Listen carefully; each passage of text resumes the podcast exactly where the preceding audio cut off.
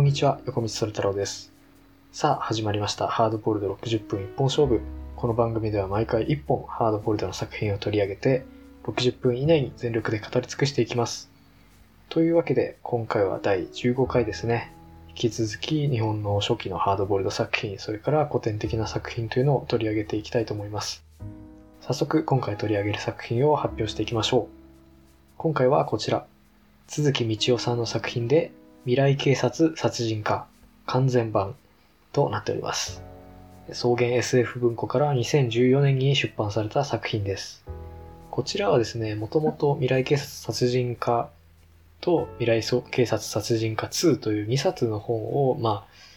あ、合本したものといいますか、完全版というタイトルになりますけども、2冊を1つにしたものになってますね。なので、えー結構ページ数も600ページくらいあるのかな解説も含めると650ページもあるという結構分厚い本になるんですけども、えこちらを取り上げていきたいと思います。この完全版が出たのは2014年なんですけども、もともと最初の未来警察殺人課の単行本が発表されたのは1979年。それから第2巻が発表されたのが86年ということで、まあ70年代から80年代にかけての作品という感じですね。ちょっとまあそのハードボイルドの初期の作品というには70年代末っていうことで新しい作品になるんですけども、それこそ大沢有正さんとか、北方健三さんとかとあの同世代の作家というかまあ作品になるんですけども、もともとですね、この鈴木道夫さんとハードボイルドの関係性というのは深くて、実はですね、56年ですね、1956年、大藪春彦さんとか、えー前回扱った工場光さんとかがデビューした50年代ですね。その頃に雑誌宝石にハードボイルド論、彼らは殴り合うだけではないというものを発表してるんですよね。まあ残念ながら今回僕はこれを読めなかったんですけども、まあタイトルから察するに、おそらくその表面的に暴力的な展開をなぞるのではなく、みたいな、あの、ハードボイルド論になっているのではないかなと思います。それから早川書房時代にあの編集者として在籍されていたこともあるらしいんですけども、えーまあ、編集者、翻訳者ですかね。ロス・マクドナルドを日本に初めて紹介したという非常にまあ大きなハードボイルドの日本の歴史における貢献というのもされているということで、実は結構その、まあ、日本ハードボイルド黎明期である50年代から大きな影響を与えていた方ということですね。この鈴木道夫さんというのは50年代から結構その SF ミステリー雑誌の編集者、それから翻訳というのも手掛けて、まあかなりオールラウンドに活躍されてきた方という感じなんですよね。後にですね、61年に、1961年に長編ミステリー、ヤブギラミの時計で推理作家としてもデビューされていて、まあそれから SF ミステリー、本格ミステリーですね。そしてまあこの番組でメインで取り上げているハードボイルド、それから時代物などなど、非常に多彩なスタイルで、まあ大衆小説ですね、というのをメインに執筆されてきた方ということで、雑誌の編集者もやれば、翻訳者もやり、それから小説家もやると。それからまあ評論のようなものも書くということで、まあ小説に携わるあらゆる仕事をほとんど網羅されている方と言ってもいいと思いますね。非常にこう多彩な方という感じがします。ということで、まあ、鈴木道夫さんご本人の説明はまあ簡単にこの程度に留めておいて、未来警察殺人課の、えー説明の方に入っていきたいと思います。これはですね、まあタイトルにもある通り、未来警察、未来を舞台にした警察小説、まあハードボイルドという内容なんですけども、普通の警察ものと違うのはですね、殺人課といっても殺人を捜査する課ではないんですよね。これはですね、警察官が殺人を犯す、殺人を起こすかということで、まあ、ライセンストゥキルという言葉がありますけども、ジェームズ・ボンドのようにですね、あの、まあ、警察機構から殺人を許可されていて、危険なですね、思考、まあ、つまり誰かを殺そうとしている人物というのを発見すると、それをですね、殺人事件を実際に起こす前に、警察官がその容疑者を殺害してしまうと。あらかじめ事件が起こる前に、あの、まあ、殺人をしてしまうという、そういう課に所属している星野という人物を主人公にした、物語になっています。ということで、まあ、非常に、あの、攻めた設定というかですね、まあ、SF 感の強い設定になっていて、前提的にですね、この未来の世界においては、殺人事件というのは、公にはあのゼロになったと、起こらなくなったというふうに言われているという世界なんですよね。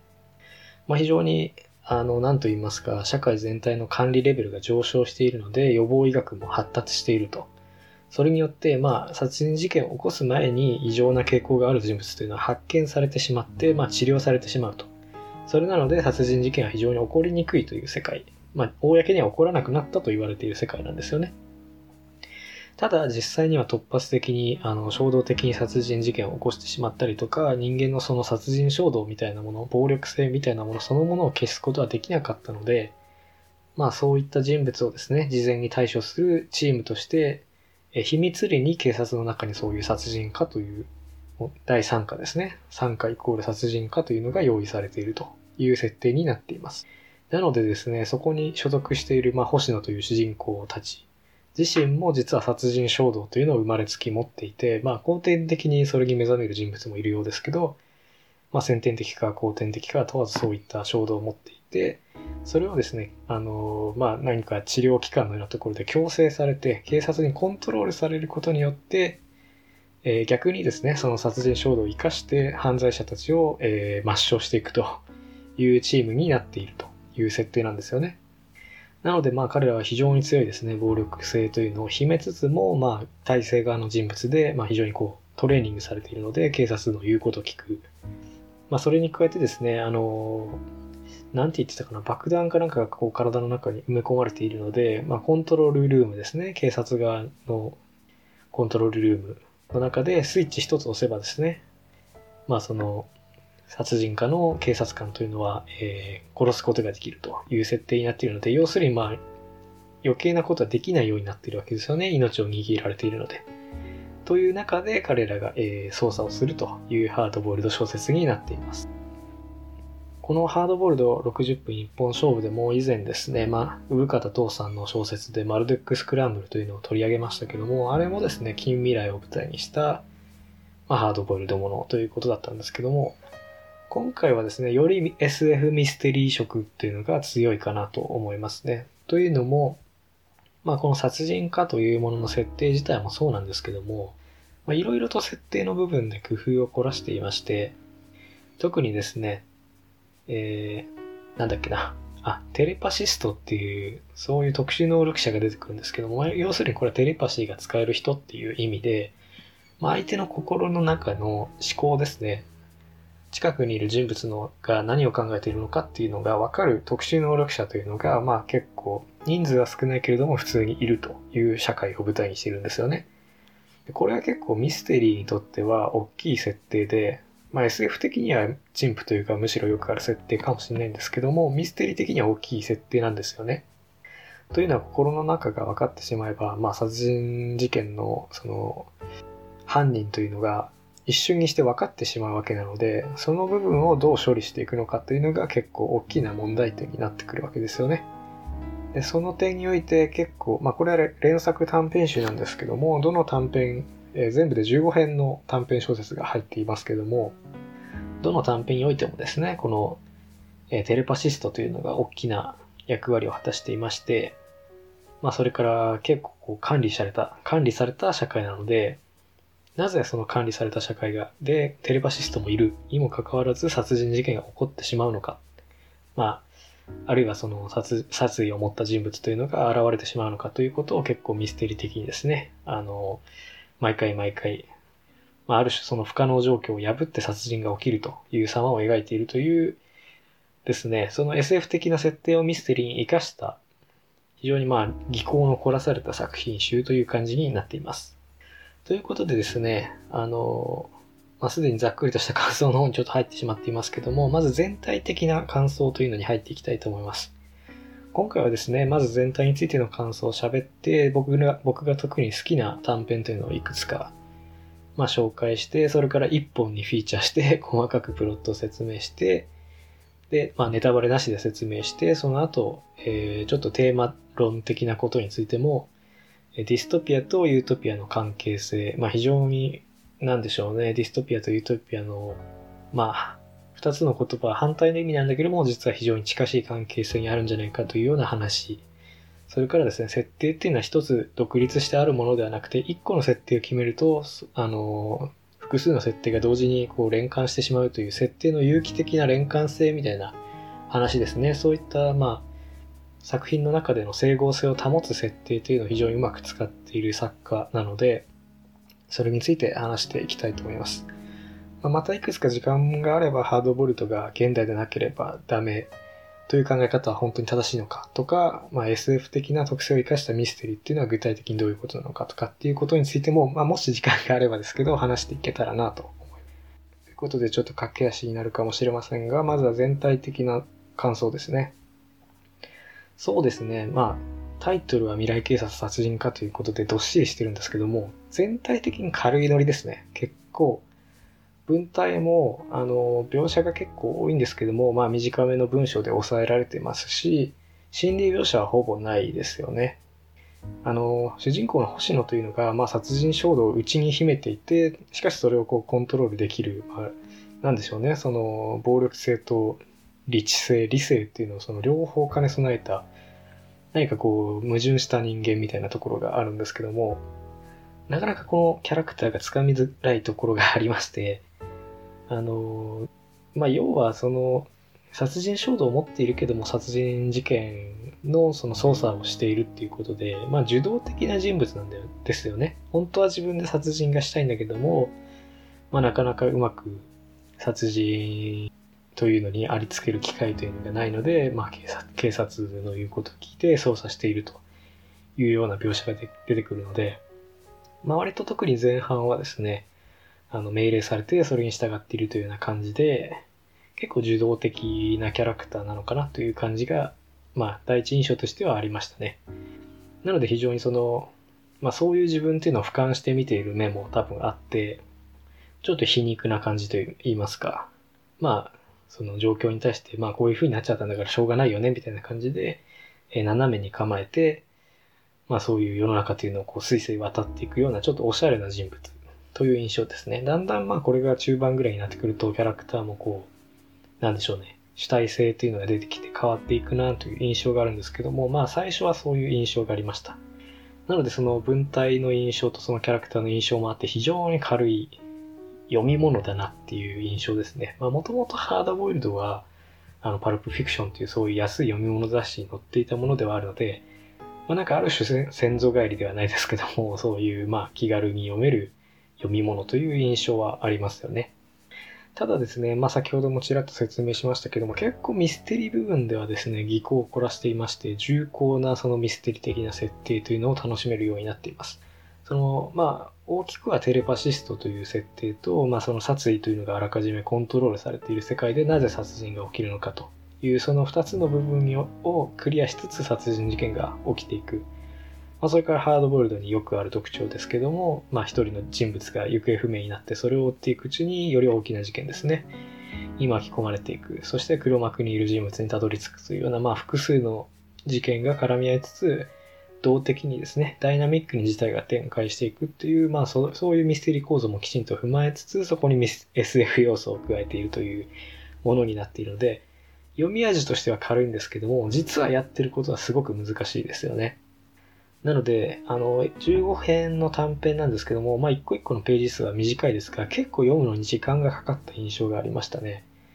割とそのミステリー的に2点3点する展開も多いですし、すごく、まあ、本格ミステリーと言っていいほどですね、あの、まあ、不可能状況を破るような感じというのがあるので、まあ、かなり読んでて難しいかもしれないですね。読み味は軽いですけども、実はよくよく考えてみると、まあすごく難しいことをやってるなっていう情報量はすごく多いなっていう印象がありました。はい。それからですね、まあ SF 的な設定なんですけども、ちょっと一つ付けを足しておきたいことがありまして、まあ、未来の世界なんですけども、実はこれ地球を舞台にはしてないんですよね。地球ではなくて、まあ、第二の地球と呼ばれているですね、まあ、別の惑星に移住していて、そこには人間のようなしかし人間ではない原住民がいたりもするんですけども、そこにですね、まあ、旧地球っていうふうに言われてますけども、まあ、今我々が住んでいる地球ですね、とほぼ同じような文化の同じ国の名前をつけて、文明というのを作り直しているという設定なんですよね。なので非常に遠未来なんですけども、まあ、ロサンゼルスゼルスがありますし、東京もありますし、京都もありますし、パリがありますし、と、あの、昔の今、まあ昔の今のとか、ちょっとややこしいんですけど、まあ今我々が住んでいる地球と同じ都市の名前というのがたくさん出てきて、基本的には文化習俗というのもそれを踏襲しているということなので、まあ SF 的にすごくぶっ飛んだものっていうのが出てくるわけではない。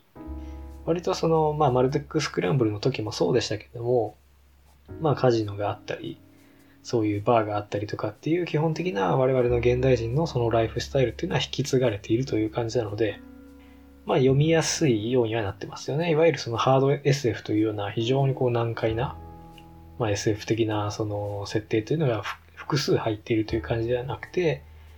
違っている部分というのは、まあその小道具の、まあ、衝撃銃とかっていう非殺傷兵器みたいなものが出てくるんですけども、まあそういったいくつかの小道具とテレパシストと殺人家っていう設定だけ、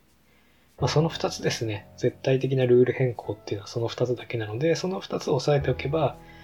まあ、この未来警察殺人課におけるルールですね。この世界における常識っていうのはきちんとわかるようになっているので、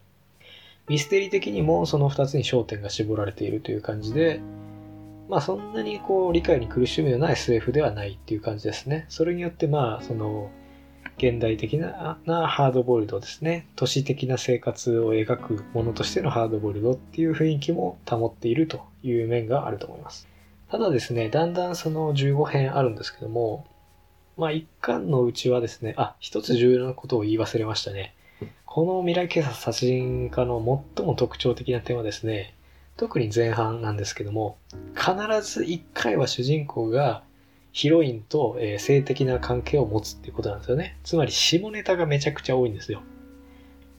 これって小さいようで大きい問題で、嫌いな人はめちゃめちゃ嫌いなんじゃないかなと思うんですよ。結構まあ、誰彼構わず星野っていう主人公が関係を持つので、最初は僕、この感じっていうのが、まあ、ハードボイルドには割とある展開ではありますけど、それにしても、毎回一回は必ず関係性を持つっていうお約束のようにそれが繰り返されるんですよね。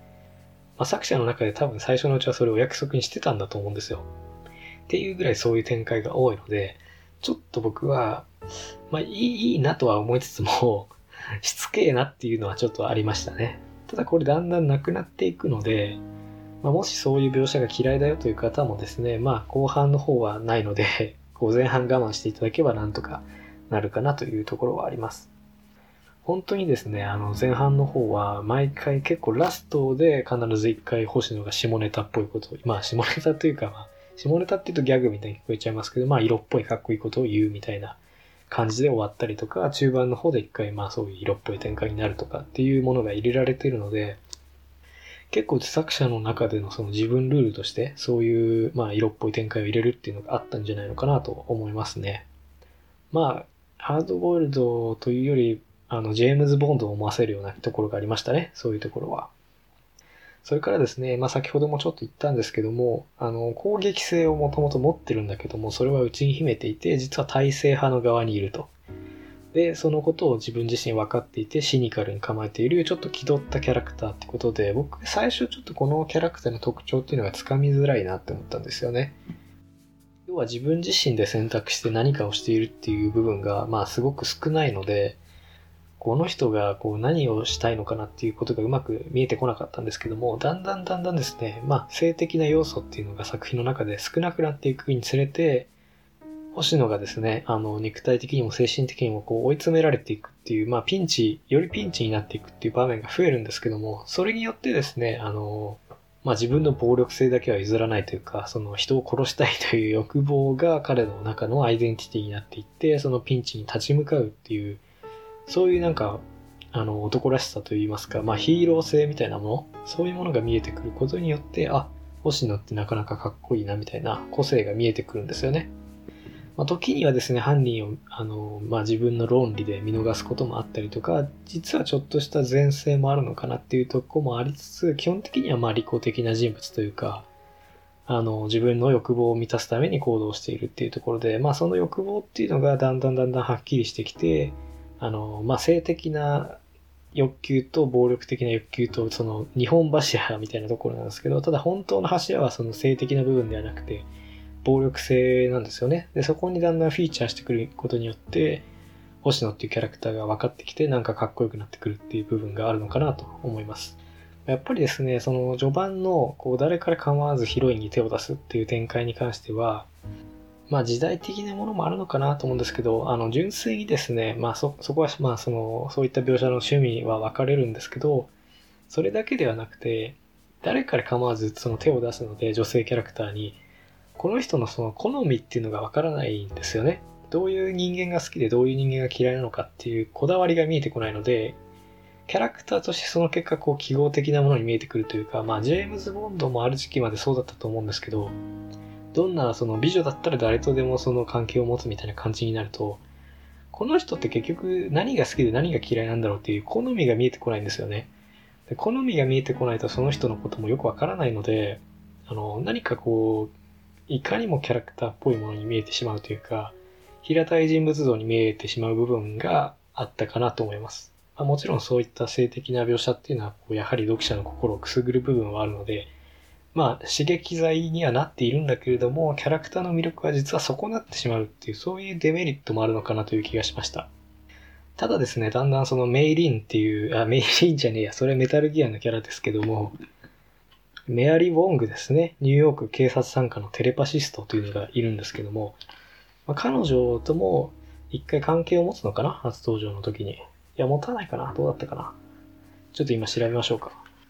はい。このメアリー・ウォングとは、まあ短編の中では関係を持つのかなこれからみたいなところで、あの、匂わせて終わるだけで直接そういった関係を描いてはいないんですけども、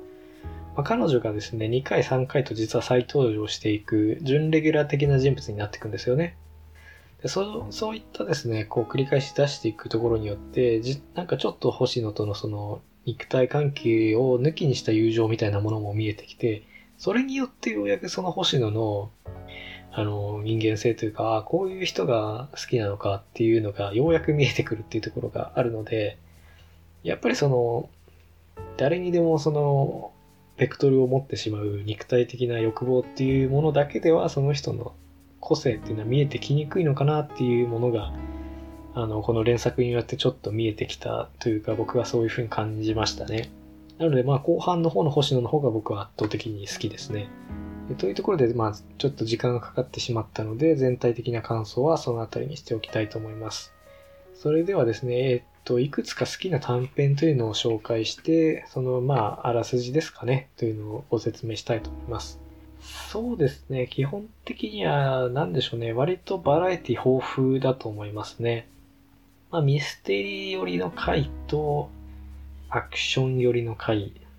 それからまあ若干 SF というか幻想小説寄りの回みたいな感じで分かれてるんですけども、まあ全体的に SF ミステリーっていう両方の要素が入っているような感じにはなってます。そうですね。えっ、ー、と、結構まあ、さ先ほどからの僕の話ぶりでわかると思うんですけど、僕は後半の方ですね、第2巻、本当は第2巻として出ていた部分というのが好きで、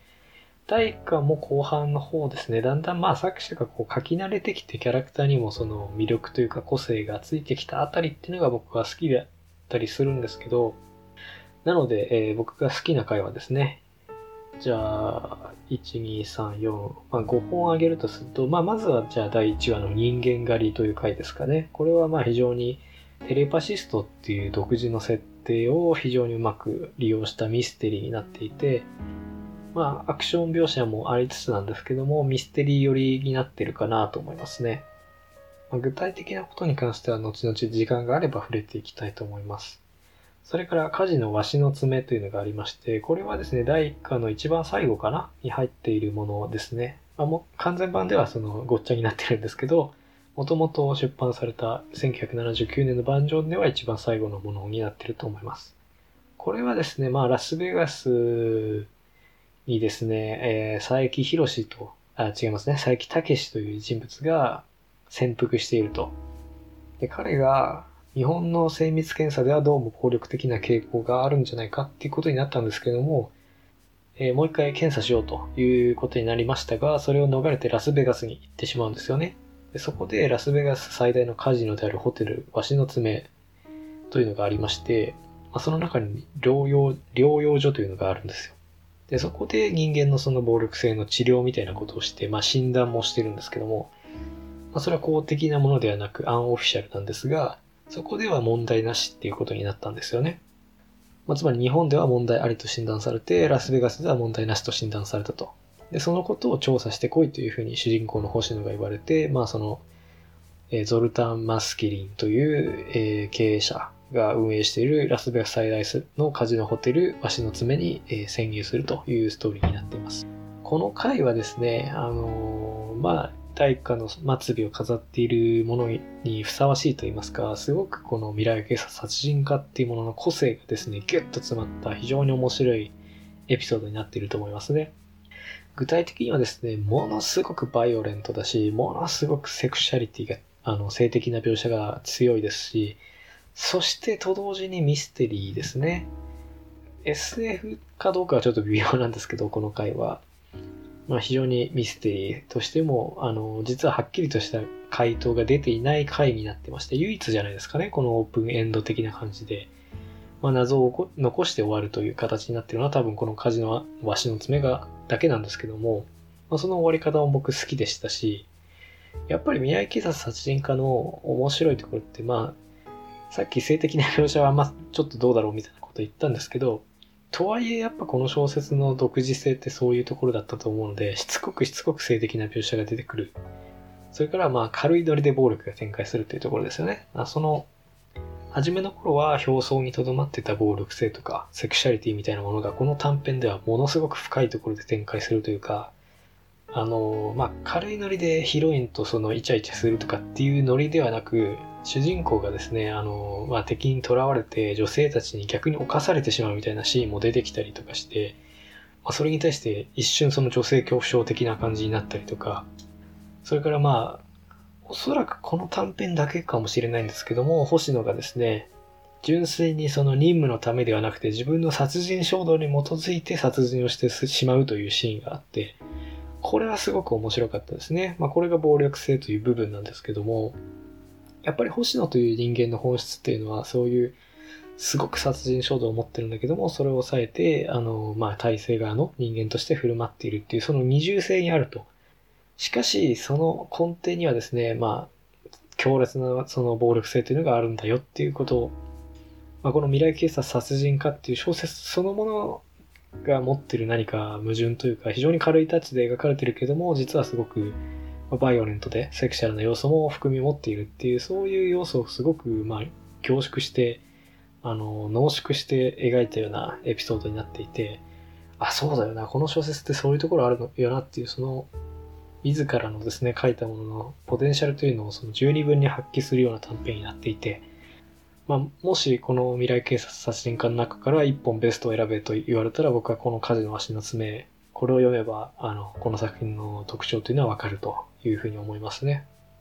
まあ、それだけではなくてですね、ミステリーとしても、あの、真犯人が実はその、読者に委ねられているというか、最後まではっきりとこの人が犯人ですというふうには言われないという作りになっていて、まあ、いくつかのその、あの、解釈というのが許されるような形になっているっていう終わり方も非常にこう、何か作者から挑戦を受けているような感じといいますか、面白いなと思うので、まあ、これは非常に大好きな回ですね。それからマンハッタン・マンハント。これはですね、まあ第2巻の、えー、一番頭なのかな？の回になっています。この回は、えー、まあ、マンハッタンですね。もう一回第1巻で言ったニューヨークに星野が行くということで、メアリー・ウォングが再登場したりとか、まあ、連作短編集ならではですよね。そういう、毎回登場人物が変わるんですけども、主人公の星野以外、まあ、ここで初めて再登場する人物が出てくるということで、あ、なんかシリーズものっぽい良さがあるなというか、やっぱりなんかただセクシャルなだけではないメアリーとの関係性っていうのもちょっとなんか可愛らしかったりして、星野の、まあ、お茶目なところの人間性というか、あそういう友情を感じられるような部分もこの人まだ持ってるんだなっていうことですごく人間味があって、安心するような回になっています。まあ、この回はですね、ミステリー感はすごく抑えめで、まあ、非常にそのアクション性のリズム感というのが良くてですね、あの、全然飽きさせない回になっていて、あの、まあ、その軽い文体で書かれてるんですけども、その文体っていうのを非常によく活かした、あ、これぐらいアクション性があったら全然その、まあ、心理的なドラマとかっていうのがなくても全然面白いなっていうふうに思える、あの、作者が何か何かこう自分の文章の魅力をつかんだような回になっていて、僕はすごく好きですね。それから結構 SF っぽい要素というか、あの、ホワイトゴリラっていうこの新しい新地球ですね。新しい地球にしかいない生物と対決するみたいな、そういうまあ冒険小説っぽいノリも出てきて、あの、割とこの未来警察殺人家は SF 的な設定はちょっと封印してるというか、そういうわかりやすい派手な、あの、何か面白い風物っていうのはそんなに出てこないんですけども、まあ現代の地球と地続きにしているっていう感じですね。ただ、まあだんだんその、封印していた SF 的な設定が後半に行くにつれてインフレを起こしていって、そういうホワイトゴリラ的なですね、あの、まあ、いかにも SF 冒険小説とかでありそうなものっていうのがだんだん出てくるんですよね。で僕はですね、結構そういうものに関しては、あの、まあ、普通に読んでて面白いなと思いましたので、SF ならではですしね、あの、あまりミステリー的なことっていうのにこだわらず、そういう部分に関しては、まあ、遊びとして入れていっていいんじゃないかなとは感じましたね。それからですね、有毒夢っていう、まあ結構後半の方のエピソードなんで、ですけども、まあこれはちょっとぜひ実際に読んでみてほしいんですけども、あのですね、星野が、まあ冒頭でいきなり、あの、昏睡状態的なですね、まあ催眠状態的な、ふらふらした状態で始まるんですけども、いきなり、あの、車の中に乗せられているんですよね。で、その車がまっすぐ進んでいって、こう、外に出ることもできないという状態なんですよ。ある種監禁されているような状態ですね。その中で、じゃあ車どこ行くんだろうって向かっていくと、どうもですね、その巨大な竜ですね、というのが道の前にいて、そこに向かっていく。で、その車、あ、その竜がですね、次々とこう、走っている車をバクバクと噛み砕いて飲み込んでいるっていう描写から始まるんですよ。何が起きたって思いましたね、最初これを読んだ時に。これはまあどういうことなのかっていうのは種明かしがしっかりあるんですけども、まあ、起きていること自体としてはもはや SF でもミステリーでもなくて幻想小説ですよね。ファンタジー的なものになっていて、あの、そういうですね、もうやりたいこと何でもやっちまえみたいなノリノリな感じっていうのが非常によく出ていて、あ何かこう自由に伸び伸びサクサク書いてるなっていう感じがして、僕はこれはこれで好きでしたね。それから、まあ、ロストエンジェルシティという短編。これもすごく好きな回で、あのー、まあ、これはですね、ミステリー的な要素というのが非常に強い。しかもハードボイルドミステリーではなくて、本格ミステリー。しかも、まあ、語りのレベルで実はちょっとトリックが入っているという変革ミステリー寄りのエピソードになっていて、まあそういうこともやってくるのかというところですごくあの度肝を抜かした、まあ簡単に言ってしまえばちょっとどんでん返しがあるような作品なんですけども、僕はですね、前も言ったかもしれませんが、どんでん返しはあんまり好きじゃないんですよ、もともと。なぜかというと、それまで語られてきた物語というのがひっくり返るので、あの、物語の心理面とかテーマ面で今まで読んできたものがその無駄になってしまうっていう感じがあって僕はそれがあんまり好きではないんですけどもきちんとこの短編に関してはですねその終わり方があのハードボイルドっていうジャンルと合致しているというか、まあ、終わり方によってですねあるこう叙情性みたいなものが立ち上ってくるようになっていてまあ無駄ではない終わり方になっているので僕はこの回はすごく好きでしたね。ということで、まあ、好きな短編というのはそのあたりにしておきたいと思います。どうしようかな。ここで、まあ、家事の足の爪の具体的なプロットについて説明してもいいんですが、ちょっと時間がなさそうなので、まあ、テーマ論的な部分に移っていこうかなと思います。まあ、いろいろ好きなシーンの説明とかもしたかったんですけど、まあ、時間が余れば、火事の足の爪の具体的に、まあどういうミステリー的な工夫がされてるのかみたいなこともちょっとネタバレありで話せたらな、話せたらいいなと思います。それではですね、ディストピアとユートピアの関係性的なことについて話したいと思います。まあ、ちょっとこれはハードボイルドっていう文脈からは外れてしまうんですけども、まあ SF とハードボイルドというのはやはりマルベックスクランブルの時もそうでしたが、非常にこう近い関係性あるので、まあこの SF 的な、完全に SF 的な話なんですけど、まあそれについても触れておいて無駄ではないかなと思いますね。えー、皆さんはですね、ディストピアとユートピアって言葉の意味はご存知なんでしょうか、まあ、僕は詳しく、僕も詳しくは語源的なこととかわからないですけども、一般的にはですね、SF 用語でして、ユートピアっていうのは非常にこう、えー、楽観的なですね、天国のような、楽園のような未来像というのを描いている、そういう SF 作品につける形容詞ですね。形容詞というか、まあ、そのジャンルを指す言葉です。で、ディストピアというのはその逆ですね。非常にこう悪夢的というふうに言いますけれども、絶望的で、非常に辛い、こんな世界住みたくないと。地獄のような世界。そういう未来像に、えー、つける言葉になります。なので、まあ基本的にはユートピアっていうのはポジティブな意味で、ディストピアっていうのはネガティブな意味なんですけども、ではですね、具体的にどういう作品がその2つの言葉に当てはまるのかということなんですけども、それを考えるとですね、圧倒的にディストピアが多いんですよね、SF って。例えば、そうですね、まあ、ほぼ全部ディストピアと言ってもいいぐらいなんですけども、じゃあ僕が好きなリベリオンっていう映画をあげましょうかね。これはですね、あの、まあ、すべての芸術作品とか文化的なものが禁止された世界というのが舞台になっていまして、そういったものに興味を抱く人間は問答無用でこう捕まってしまうという世界なんですよね。で、主人公はその体制側で文化芸術を取り締まる側の人間なんですよね。この世界では、まみんな定期的な時間に薬を摂取して、まあ、感情を抑制するような薬ですね。というのを飲んでいるので、まあ暴動も起きないし、文化的なものっていうのを、まあ求める人も非常に少ないという、まあそういう管理社会ですね。っていうのを描いています。ただ、だんだん、まあ、主人公というのがですね、あの、自分の同僚というのが実は、あの、とある刺繍というのを大事に持っていたというのを、まあ、取り締まったことによって、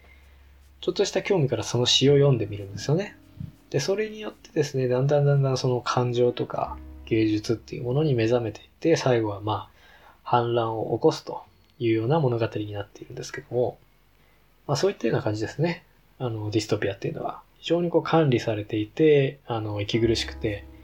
まあ身動きが取れないような、そういうまあ自由が失われたような世界というのを基本的にはディストピアと言います。なんですけども、まあディストピアとユートピアというこの言葉のというのはちょっと難しい部分がありまして、ディストピアの中にもある種のその希望のようなものというか、解放感のようなものが描かれている。つまりポジティブな要素があったりとか、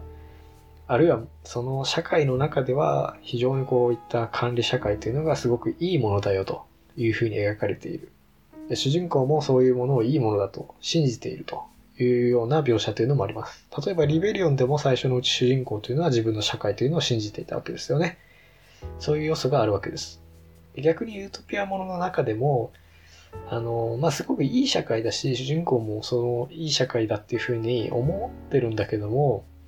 なんかだんだんだんだんですね、それについてこう疑いを持っていったりとか、あるいはあまりにもいい社会、いい社会っていうふうに強調することによって、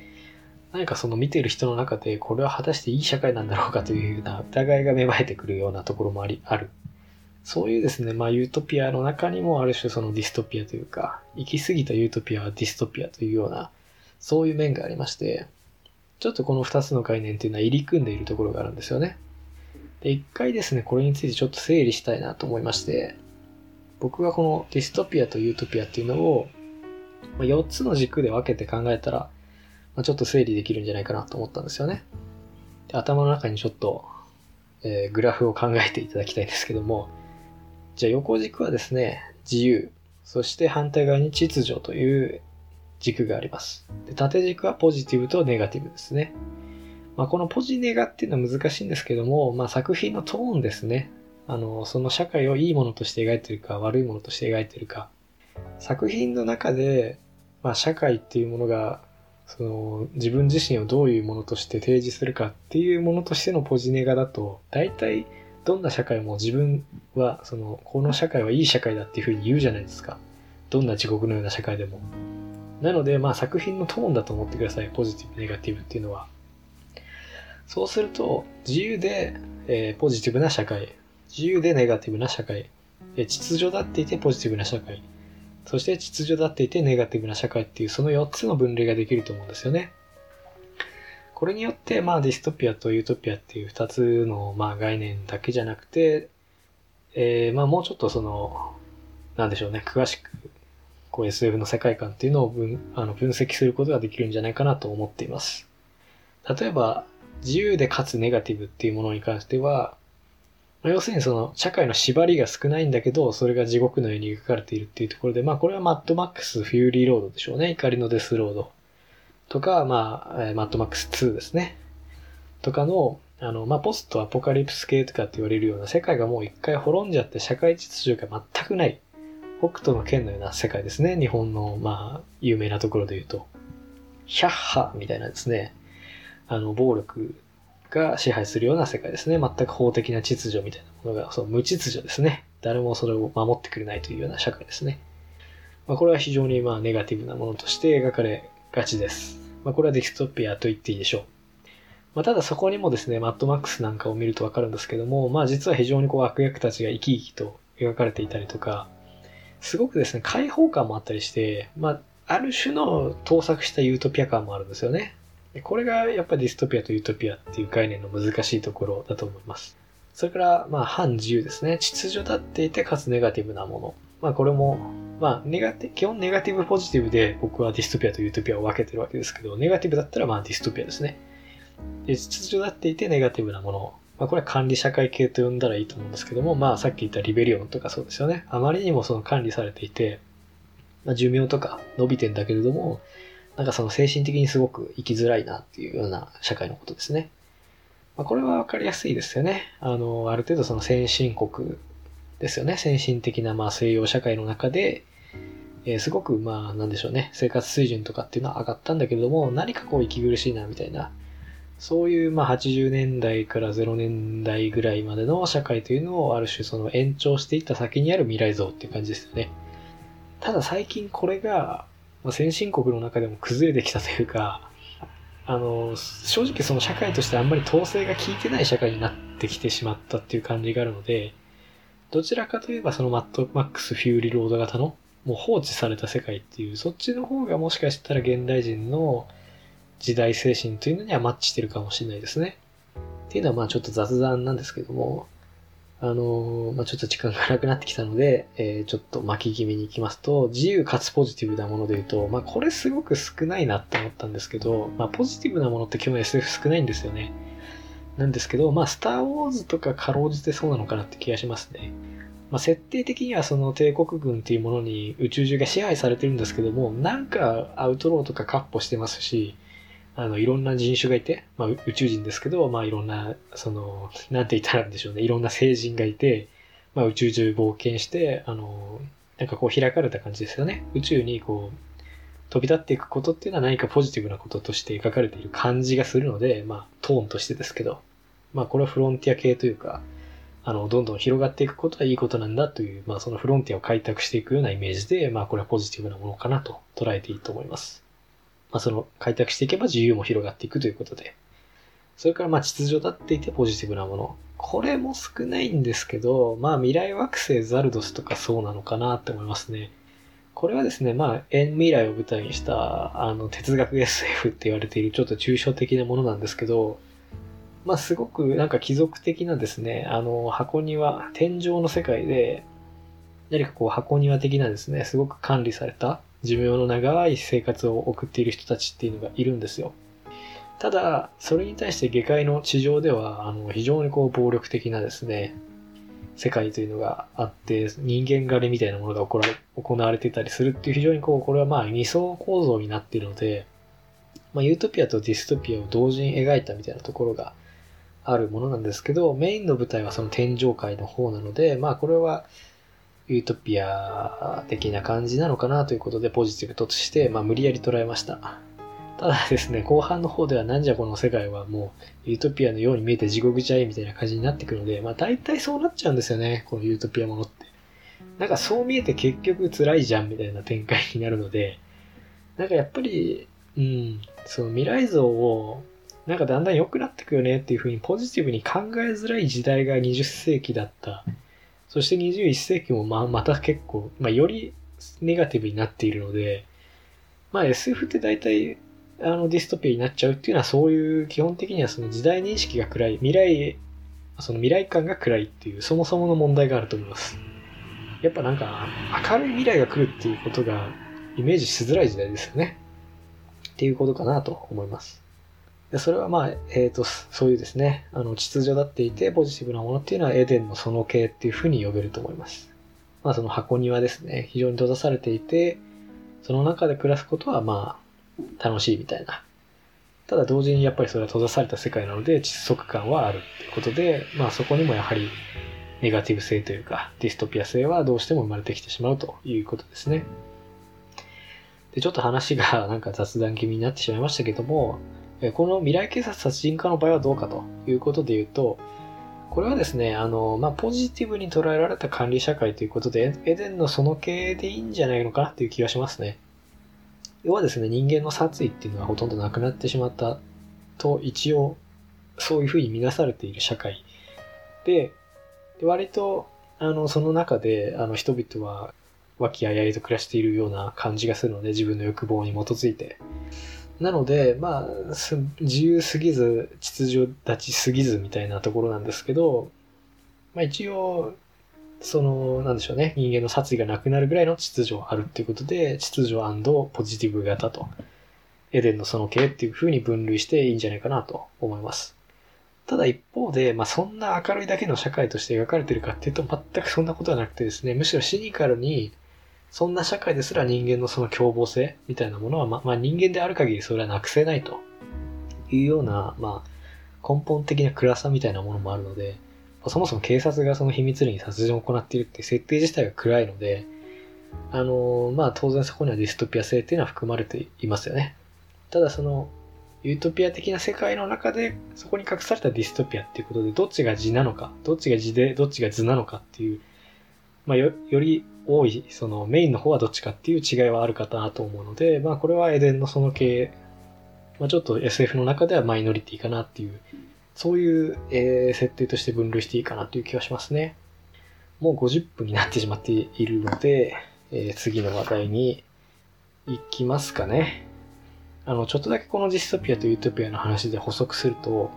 やっぱりですね、まあいろいろ考えてみたんですけど、物語っていうものを作る都合上、やっぱり個人と社会ですね、主人公と社会っていうのは基本的に対立する定めなので、そうなってくると、まあ、やっぱりその、社会っていうのを完全にポジティブに描くのは難しいのかなっていうふうに思いますね。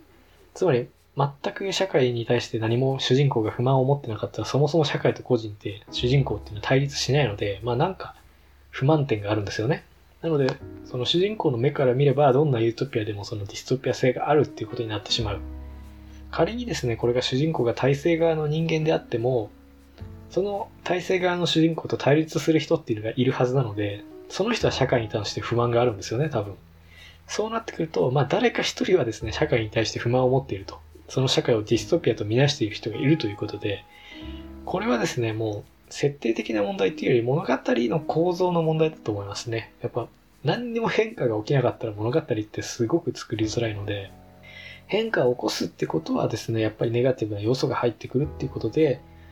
まあ、完全なユートピアっていうのは無理っていうことだと思いますね。やっぱりですね、あの、まあ、そしてどちらにしても設定にその空白というか隙は作んないといけないということだと思いますね。完全なその管理社会っていうものを作ってしまったら対立も生まれないので、まあ、どこかにイレギュラーなものがあるという、そういう隙を作るということが必要だと思います。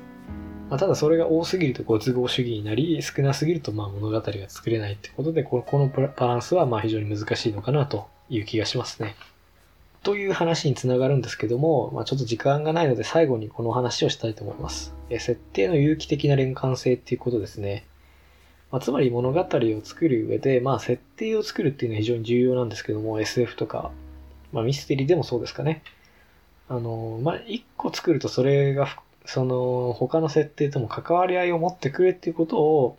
ちょっと今回ご説明できたら、ご説明って別に僕が設定作ったわけじゃないのであれなんですけど、まあ、だからどういうふうに作者のか、あの、鈴木さんが設定を考えたのかっていう、その順番はわかんないんですけど、まあ、一応ですね、設定と設定との間に連関性があるんじゃないかというようなお話をしたいと思います。まず一番メインにあるのは殺人を許された刑事っていう設定ですよね。まあ、そこの現代では全くありえない設定っていうのが大きな改変としてあって、まあそれを最初に思いついたかどうかわかんないですけど、まあそれが中核にありますよね。で、そうすると、まあ殺人を許されてるっていうことはなんで許されてんだろうってことを考えなくちゃいけないんですけど、っていうことは、まあ殺人されてもいいような人間がいるっていうことになりますよね。でそういう人間はどういう人間なんだろうかって考えると、要は、まあ、これから殺、その犯罪を起こそうとしている人間。殺されてもしょうがないぐらいの罪を起こそうとしているってことで、まあ、殺人事件を起こそうとしている人間がいるという設定が出てきます。でそれが出てくると、なんでそれが事前にわかるのっていうことに答えなくちゃいけないので、その方法ですね。この作品の中で定期検診があって、それからまあ空港とか、そういう交通の要所でも、その、検査があって、この人は危険な人物かどうかっていうのをチェックしているっていう設定があります。それから、まあそこから、え、もう一つ出てくるのはテレパシストですよね。あの、心の中を読める人間というのがいるので、まあ非常にその殺意っていうのをあらかじめチェックして、事前にですね、殺人をするということが可能になるということですよね。ただ、ここで一個問題になってくるのは、まあもちろんそのテレパシストとかっていうことからも発生していくつも設定ができていくんですけども、一個重要な問題があるのが、じゃあそのシステムが完璧に機能しちゃったら、あの、ミステリーとしてこれ成立しないんですよね。なぜかというと、まあ殺意を持ってる人間がいますと。あ、いたなっていうので、第三課の星野さんとかが、まあ殺しに行って、まあそれで終了なわけですよ。それじゃお話にならないので、あの、すぐ殺人をしないような状況っていうのを作んなくちゃいけないですよね。つまり今まで作った設定の中に隙をどっかで作んなくちゃいけないということになります。っていうことで、あの、例えばテレパシストといっても100%殺意を読み取れるわけではなくて、例えば思考って基本的に言語でするわけなので、テレパシストが英語しか分からなかったら英語でしかその思考をする人の、英語で思考する人の考えしか読み取れないとか、あるいはなんかすごく、あの、漠然とした殺意を持っていて誰を殺そうとかっていうことがまだ決まっていない、そういう曖昧な思考については曖昧なことしか分からないとか、まあ、いろんなですね、あの、まあ、補助的な設定があるんですよ。テレパシストっていうことに関しても。つまりまあ、100%わかんないですよね。テレパシストにも能力の差があって、あの、すごく深い真相レベルまで読み取れる人もいれば、浅いレベルまでしか読み取れない人もいて、まあ、とある短編ではテレパシスト同士の意見が割れるとか、っていうことがあって、じゃあしょうがないからっつって星野が調査に行くみたいなことがあったりして、まあ、きちんと設定に穴というか、隙の部分を作ってるっていうことですよね。まあ、こういうことを繰り返すことによって、あの、この未来警察殺人課の世界におけるミステリーっていうのは可能になっているので、まあそういったですね、実は一個設定を決めるといろんなことが自動的に決まってきてしまうし、その設定をですね、しっかり守りすぎてしまうと作品世界が作れないっていう、そういうバランスの中で実はその作者っていうのは作品を作っているらしいなっていうことをですね、あの、行間から読み解いていくと、まあ、これはまたちょっと、まあちょっとこれマニアックすぎる見方かもしれないんですけども、まあ作者の苦労というかですね、あこの設定って、まあ多分これを、あの、隙を作るために入れてるんだなとか、あじゃあこの、こっちの設定を先に考えたのかなとかっていうことが分かってくるのかなという気がしますので、まあ、分かったからどうなんだって言われるとあれなんですけども、まあそういうことが分かった方がですね、まあただ漠然と読んでるよりは結構積極的に楽しめるかなと思いますので、えー、まあそういった見方もいいんじゃないかという、まあ今回は提案というか、まあちょっとそういうテクニカルな見方もしてみたという感じですね。でそれで言うと多分その、まあ後書きの方でもちらっと書いてあったんですけども、新地球の方は旧地球の方のノスタルジーで地名とかいろんな種族っていうのを引き継いでいるっていう設定があるんですけども、これを思いついた時に結構、あ、未来警察殺人課いけるってなったんじゃないかなと思うんですよね。要はこれがないと、まあ、新しい地球の新しい文化っていうのを一から作んなければいけないですし、それを短編で説明しつつ、あの、合理的なミステリーを成立させるってすごい難しいと思うんですよ。つまりその作品独自の新しいルールが、その一つの作品の中で100個とか200個とかあっちゃったら、もう何が普通のことで何が謎なのかっていう線引きができないわけじゃないですか。